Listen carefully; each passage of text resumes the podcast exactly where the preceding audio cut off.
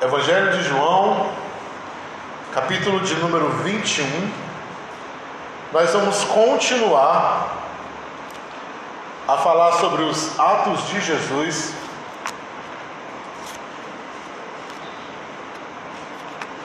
E hoje, nosso primeiro encontro do ano, dia 8 de janeiro.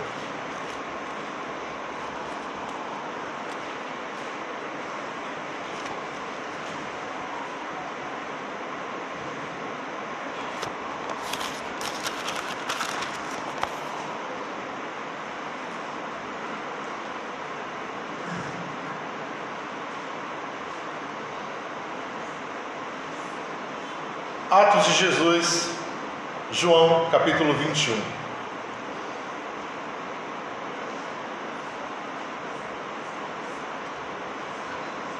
Primeiro versículo diz assim: Depois dessas coisas, Jesus apareceu aos discípulos junto ao mar de Tiberíades. Só uma, um adendo: é, Jesus havia ressuscitado há pouco tempo nesse momento. Foi assim e estavam juntos Simão Pedro, Tomé, chamado Gêmeo, Natanael, aquele de Canaã da Galiléia, os filhos de Zebedeu, Tiago e João, e outros dois discípulos de Jesus. Simão Pedro disse: Eu vou pescar. E eles disseram: Nós também vamos. Saíram, subiram ao bar, mas nessa noite não pescaram nada. Quando já ia amanhecendo, Jesus chegou até, o, até a margem, mas os discípulos não sabiam que era ele. Então Jesus disse: Filhos, será que vocês têm alguma coisa para comer?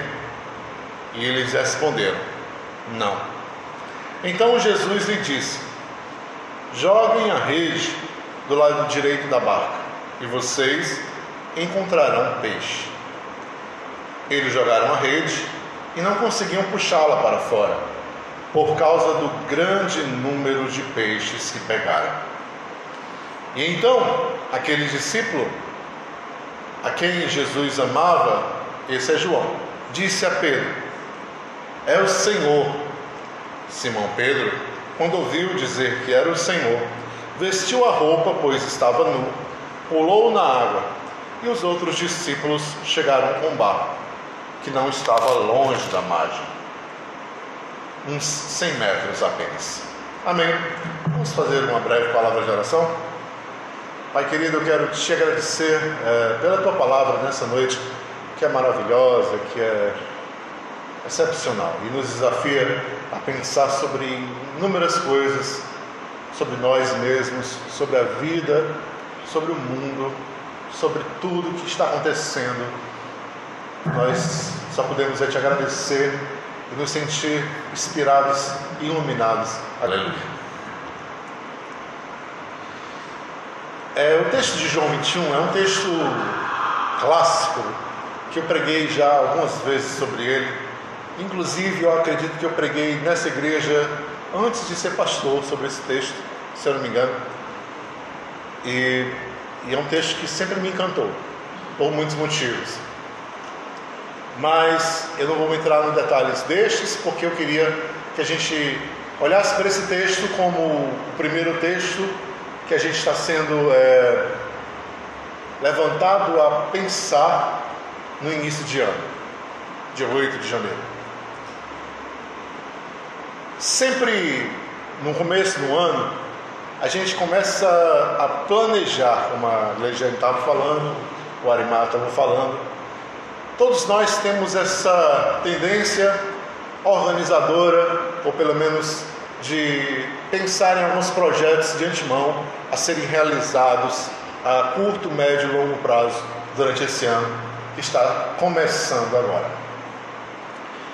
É verdade que a gente passa por um momento no mundo inteiro bem confuso, no sentido de que existem países que estão em guerra, no sentido de que existe é, uma grande interrogação sobre a economia mundial, no sentido de que é, assumir um novo governo no nosso país que indica melhoras de muitos aspectos, mas ainda enfrenta inúmeros é, obstáculos para que essas melhoras venham aparecer, surgir. A verdade é essa. Porque quando a gente pensa numa mudança a nível nacional, não é somente uma mudança qualquer, mas é uma é praticamente um acordo feito na grande massa política do nosso país. Quando algo precisa ser mudado de fato na nação, não somente uma pessoa decide, a gente sabe disso. É necessário todo um apanhado de políticos, de representantes dentro da, do Senado, dentro da Câmara, dentro do, de todas essas esferas apoiando tal medida, tal mudança. Né? E isso não é fácil de acontecer, a gente sabe muito bem disso. Por quê? Porque esses representantes, na grande maioria deles, só estão lá buscando os próprios interesses, não estão muito e nem um pouco preocupados com a população, eles querem, na realidade, algum tipo de dinheiro e retorno com aquilo que eles fazem, e então fica nessa barganha gigante, né? E às vezes até confusa para a gente, né? Às vezes a gente escuta assim, vai haver uma melhoria aqui, não sabe se vai ser aprovado, vai, ser, vai entrar em votação, vai entrar em votação. E a gente às vezes fica naquela, naquela história meio que boiando nas notícias. Será que vai passar? Será que não vai? Será que vai ser aprovado? Será que não vai? O que vai mudar? O que não vai? E enfim, tudo isso causa um certo desgaste, um certo desânimo. E a gente pensa, tudo tem andado de mal a pior, e o que a gente faz? Tudo tem se inclinado para o abismo da, da escassez, para o abismo da, da falta de recursos, para o abismo da falta de clientes, para o abismo do medo. As pessoas têm medo até de investir, ou de fazer compras, ou de é, pensar em mudar de ramo ou alguma coisa que, que seja, com medo do que será amanhã, do que será em seguida. A verdade é essa. A gente tem vivido esse momento, é, digamos assim, na nossa realidade do Brasil. Claro, a gente tem tido esperança, a gente tem tido é, vislumbres de melhorias, a gente tem tido muita coisa boa acontecendo, mas a gente sabe que existe muita sujeira debaixo do tapete, gente. A verdade é essa. Sujeira assim que chega a dar asco, né? Como o aumento no preço dos combustíveis em alguns estados brasileiros, deliberadamente. E aí foi identificando, estão identificando que há uma um certo cartel, onde os donos dos postos de combustível combinam segurar o preço, aumentar o preço, manter o preço, porque acho que assim é melhor.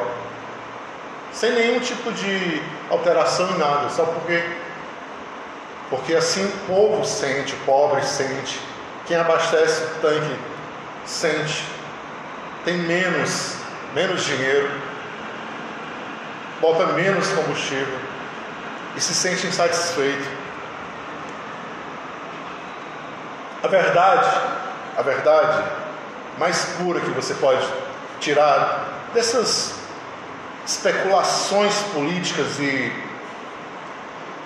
e colocações é que quando os pobres têm esperança, os poderosos se inquietam.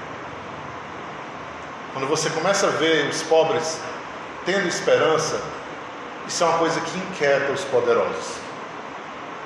Todo poderoso não quer que os menores acreditem em coisa alguma a não ser naquilo que eles dizem. Sempre assim. O mundo sempre foi assim. E quando alguém tenta lutar contra isso, as pessoas desejam calar essa voz. É assim que funciona.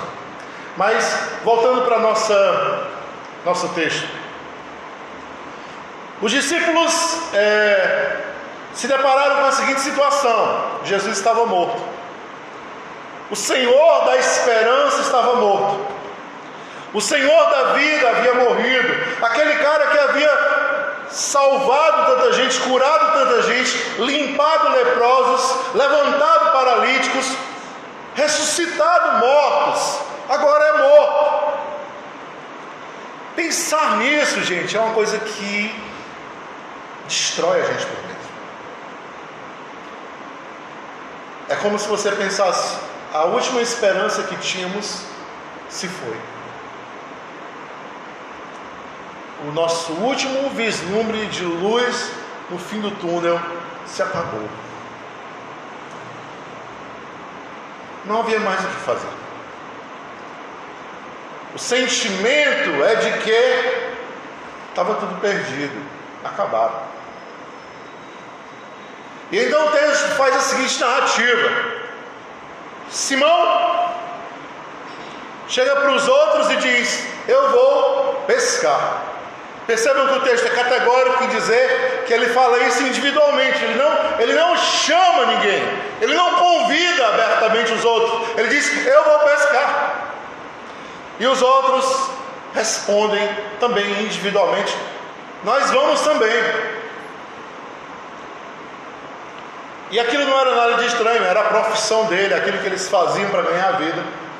Mas houve um, uma ruptura que durou pelo menos três anos na vida deles. Por três anos eles não pescaram.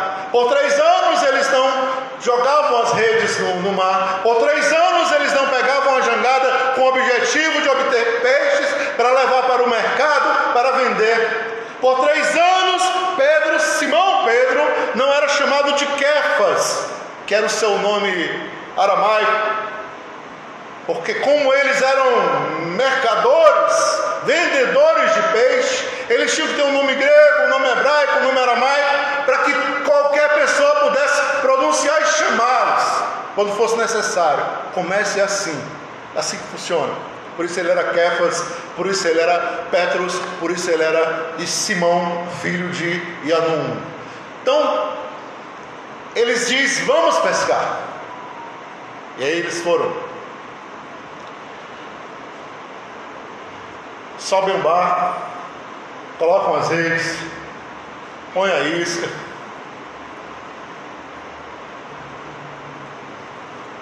Saem.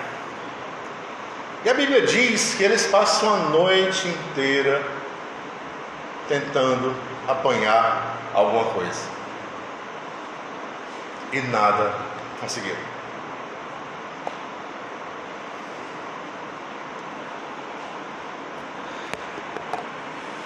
Você imagina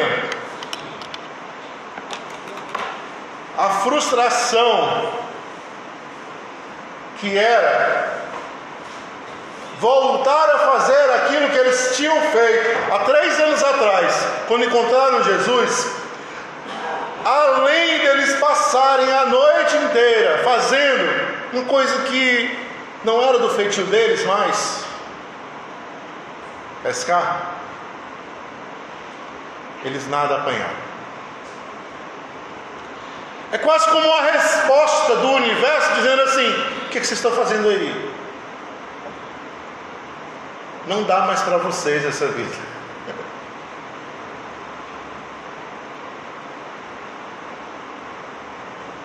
É quase o, o meu irmão ali, Jorge, pensando em voltar a jogar bola. Não dá mais. Acabou. Como se o universo dissesse na cara deles: vão embora. Isso aqui não dá mais para vocês. Gente, o sentimento de frustração é avassalador. Você imagina é, o Arimado no aula de Taekwondo, e aí, no belo dia, ele é chamado para ir acompanhar o, o carpinteiro. E aí, para de dar aula. Corre o carpinteiro, rua, desce rua, vai em cada beco da Rosalina, da, da, da favela, da rampa, de onde ele achar melhor, caminhando com o carpinteiro, fazendo a obra. No belo dia o carpinteiro morre. E aí ele diz, rapaz, acho que vou dar aula de taekwondo hoje. E aí ele chega para dar aula, veste o seu kimono, amarra a sua faixa e espera os alunos aparecerem e ninguém vem. Ninguém vem. A vontade que está é dele pular lá de cima da janela ali. Eu vou passar pelo menos um mês com as pernas quebradas, ver se eu não invento mais de dar aula para esses alunos. Gente, o sentimento é terrível de frustração, de, de perda, de insucesso. E eles estavam exatamente assim. Quando eles chegam próximo à margem, está lá, sentadinho na margem, um moribundo, desconhecido e faminto. Quer é mais assim, né? E isso nos chama muita atenção, porque se faz necessário os nossos olhos estarem abertos e atentos. Muito obrigado, meu. Amoribundos, desconhecidos e famintos que encontramos por aí. Olha só. Eles estão encostando o barco para guardar as suas reis depois da sua noite trabalhada e nenhum peixe apanhado. E um moribundo desconhecido e faminto está sentado lá na margem. E ele olha para eles e diz: Filhos, vocês apanharam alguma coisa?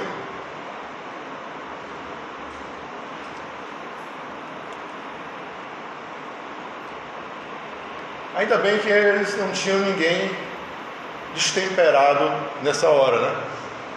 Talvez a pessoa tivesse jogado uma pedra, né? No moribundo. A gente está só a noite trabalhando, um desgraçado desse ainda vem perguntar se a gente apoiou alguma coisa. Só que os discípulos, apesar de frustrados, cansados, desanimados e vazios,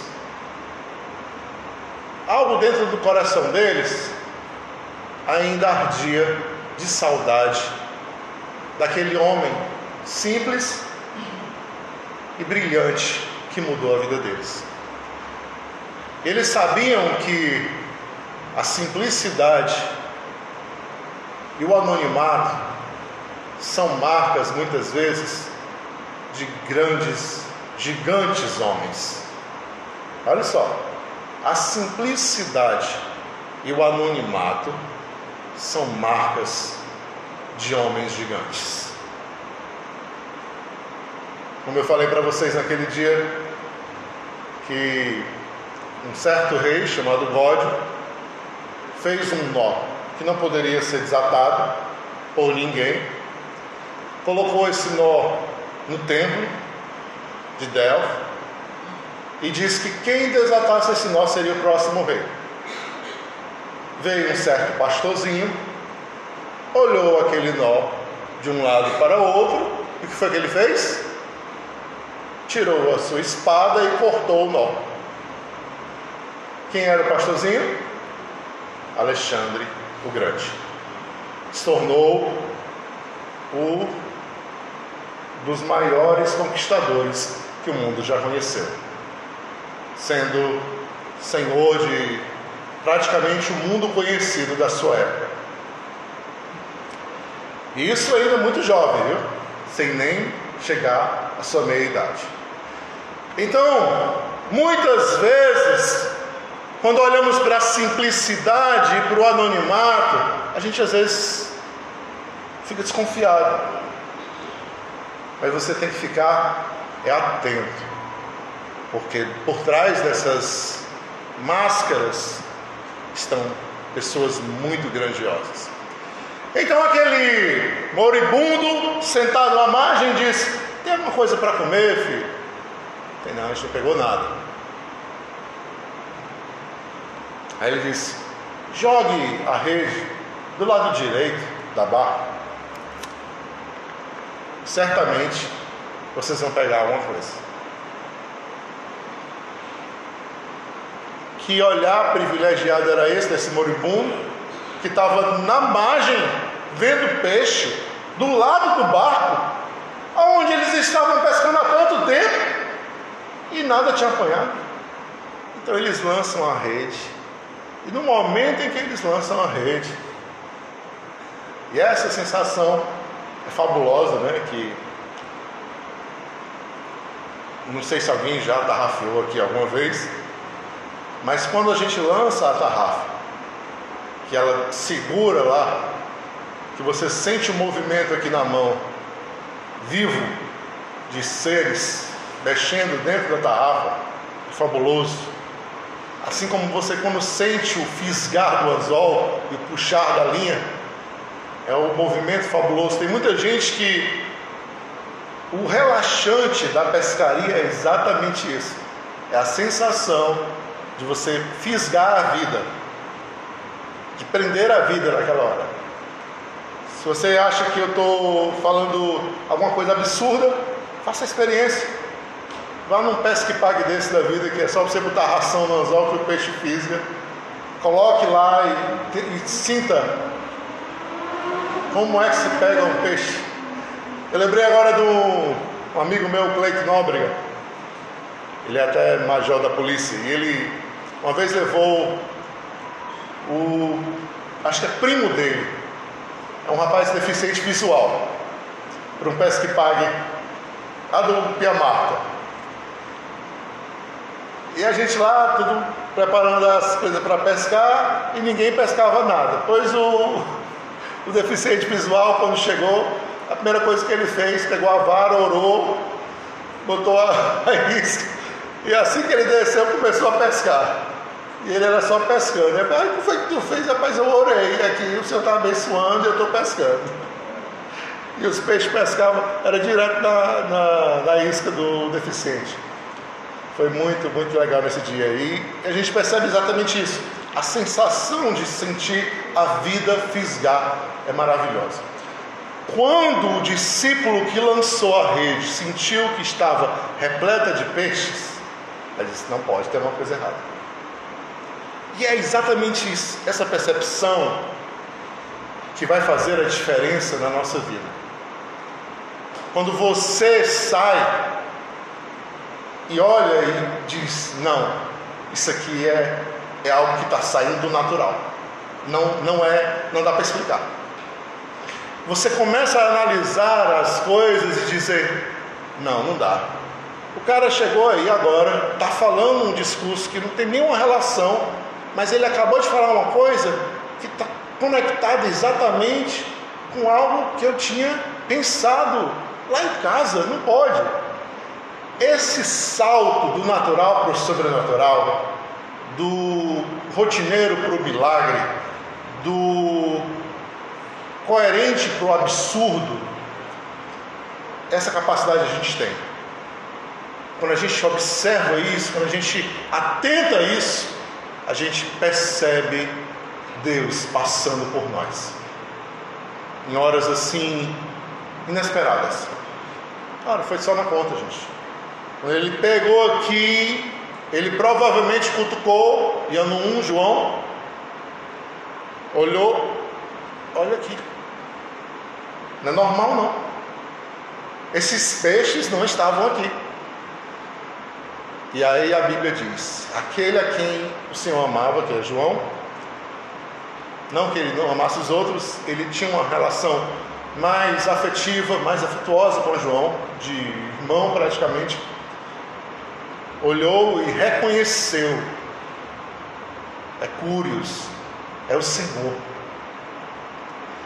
E no mesmo instante, no mesmo instante, o cara, olha só, o cara que estava com mais culpa no coração,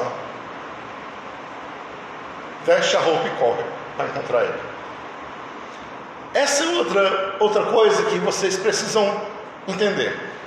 Muitas vezes a gente está no meio de uma comunidade a gente diz assim: eu sou extremamente culpado, eu sou extremamente errado, eu não deveria estar aqui. Pedro tinha essa sensação dentro do barco. Por quê? Porque ele era o único dos onze que havia negado Jesus abertamente por três vezes. E ele estava com isso engasgado. E ele sabia que Jesus sabia que ele tinha negado. Por quê?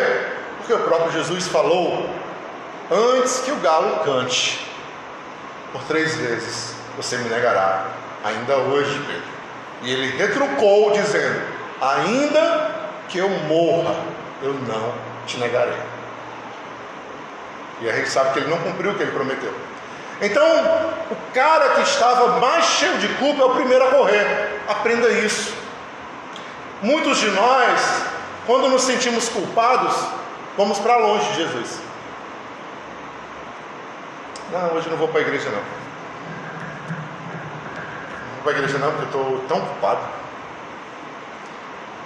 Hoje eu não vou ouvir o sermão, não. Hoje eu não vou ler a Bíblia, hoje eu não vou orar, hoje eu não vou. Quero nada com Deus, porque hoje eu estou sujo.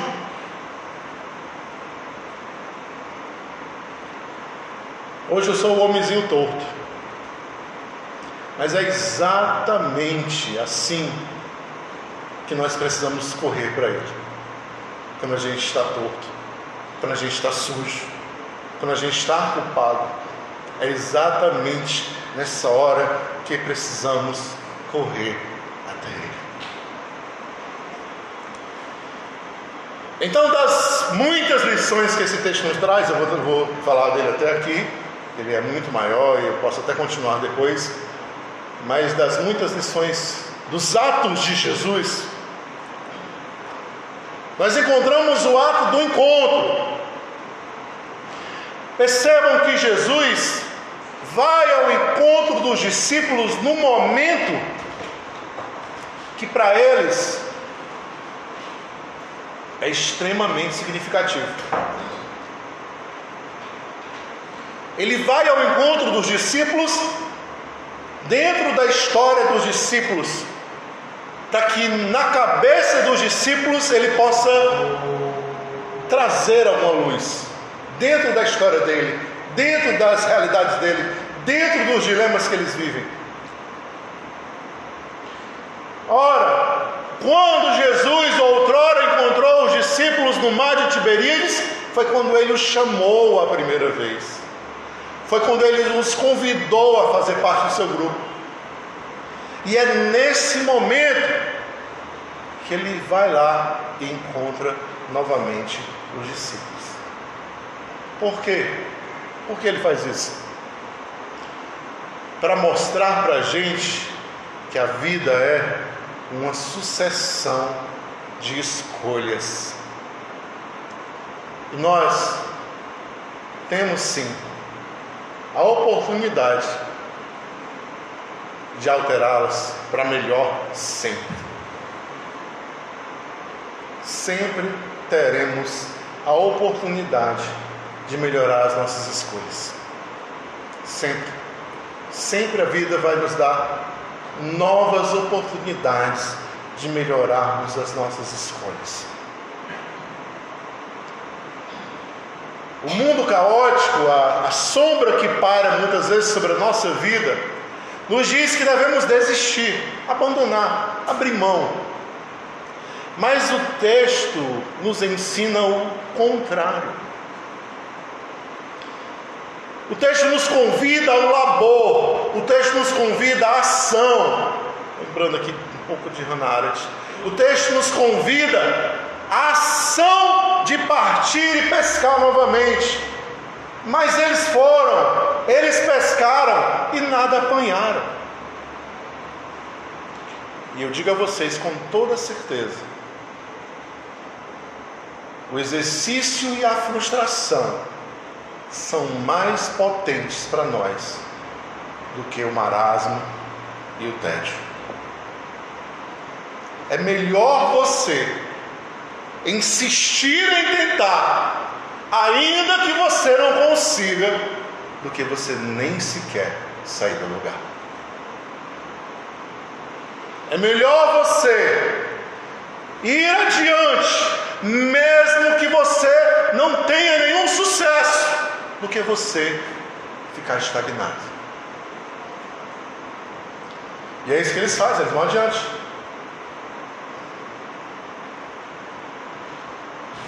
A outra verdade que salta aos meus olhos, gente, é absurda. O Evangelho de Jesus nos convida a ofertarmos aquilo que nós não temos, nem para nós mesmos. Olha só que coisa mais esquisita. Eles vão em busca de apanhar peixes, porque necessidade básica, comida. Quando eles chegam na margem do lago de Tiberíades, eles encontram um moribundo faminto, pedindo-lhes um pouco de peixe. Mas eles não tinham nem para eles. O que é que isso quer dizer? Quer dizer que você vai estar extremamente triste. E aí você vai encontrar uma pessoa mais triste ainda que você. Aí você vai dizer assim: Eu vou tentar fazer você ficar alegre hoje. Aí você diz: Mas como que eu vou fazer o exercício da alegria com a pessoa se eu estou cheio de tristeza? E é exatamente esse o grande desafio do Evangelho: o convite a dar aquilo que nós nem sequer temos. Porque quando nos dispomos a fazer algo que vai além das nossas limitações, algo que vai além daquilo que está nas nossas possibilidades, é exatamente aí que acontece o milagre. É por isso que você, quando sai para doar-se para alguém, mesmo estando vazio, mesmo estando carente, mesmo estando necessitado de algo, quando você volta, você volta cheio. E você não entende. Como eu posso voltar cheio se eu fui vazio? Como eu posso voltar cheio se eu me doei e tenho ainda mais? Porque esse é o absurdo convite do reino e do evangelho de Jesus.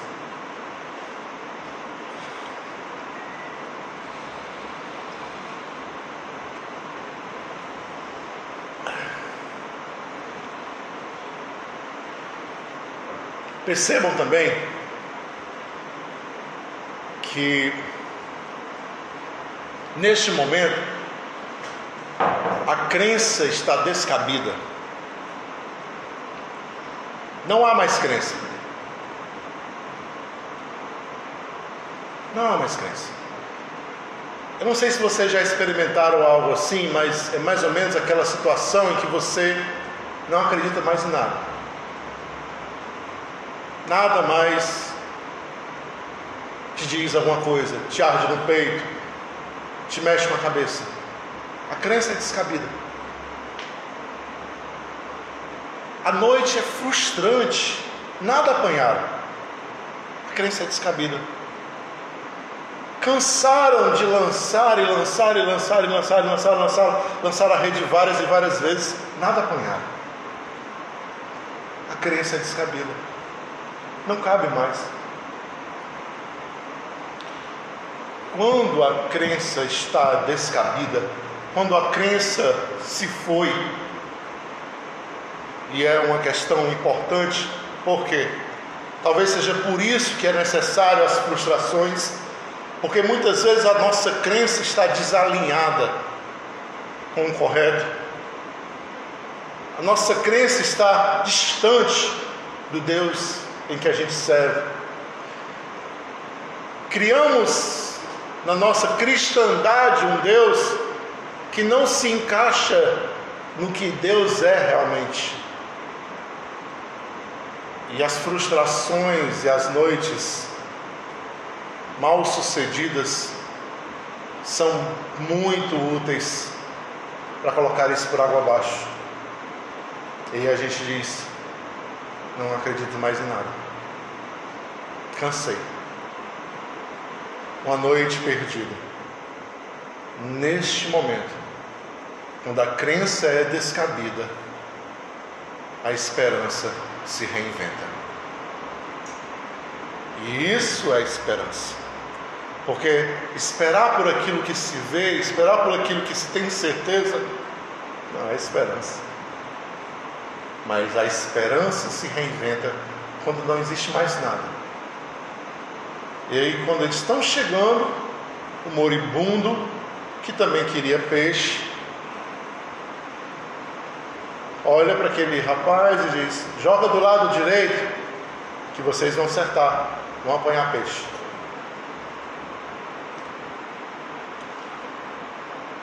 E eu digo a vocês: muitos de nós pecamos porque porque não temos coragem de jogar mais a rede. Ele diz: não, já basta, não vai dar nada. Perdemos a oportunidade de nos apegar à esperança exatamente aí, porque porque achávamos que a esperança teria, teria que se coadunar às nossas crenças, teria que se parecer com aquilo que a gente acreditou. É mais ou menos a, a situação de um pastor que eu conheço, que é uma figura, tá? É o Betel. Ele disse que estava trabalhando numa padaria e doente, das mãos, as mãos tudo inchado. Ele tentando ser padeiro e não estava conseguindo. Na verdade, Deus queria que ele fosse pastor. Só que ele tinha medo. E ele era um pastor de uma, e ele era um membro de uma igreja evangelista, de uma igreja muito conservadora, onde as mulheres não podem usar brinco, batom, essas coisas. E ele estava lá na sua padaria trabalhando. Aí a pessoa chegou lá, uma mulher de brinco, batom, cabelo cortado, olhou para ele e disse: Ei rapaz, para de fazer pão e vai trabalhar na obra de Deus. Deus não quer tu aí fazendo pão, não. Aí ele disse: Meu Deus, o que é isso? O que, é que essa mulher, essa Jezabel está falando comigo, toda cheia de batom e brinco? Percebam que às vezes a gente acredita numa coisa, cria uma coisa e acha que tem que ser aquela coisa que a gente acredita, que se não for aquela coisa, e ele disse assim: Eu nunca tinha visto isso, nunca tinha visto. Uma mulher normal, comum como qualquer outra, olhou para mim e profetizou na minha vida. E isso mudou a vida dele. Até hoje ele é pastor de uma grande igreja, que não é do ministério conservador que ele era, é do outro ministério. Mas por quê? Porque ele lançou a rede quando não havia mais crença, quando a crença dele não funcionava mais. A crença dos discípulos não funcionou mais, mas eles lançaram as redes pela última vez, porque eles entenderam a necessidade de reinventar a esperança. Deixa eu dizer uma coisa para você nessa noite: se o mundo é caótico, se as trevas são iminentes, se as sombras pairam sobre a sua vida, sobre você, sobre tudo que você tem feito, lembre-se de uma coisa: quando é descabido a crença, se reinventa a esperança e se brilha uma luz e você pode seguir adiante. Ele lançou e as redes seguraram. Haviam 153 grandes peixes na rede. E é neste momento, um absurdo, que ele pensa: valeu a pena. Não é qualquer pessoa que está mandando redes, é ele. É ele. Ele está ali. E aí a gente pode perceber a grandeza que é ter esse Deus na nossa vida. Não um Deus que se enquadra dentro de crenças, mas um Deus de esperança, um Deus de fé, um Deus que conhece a nossa história, um Deus que nos proporciona uma intervenção dentro dessa história e quer fazer tudo novo e tudo diferente. Amém?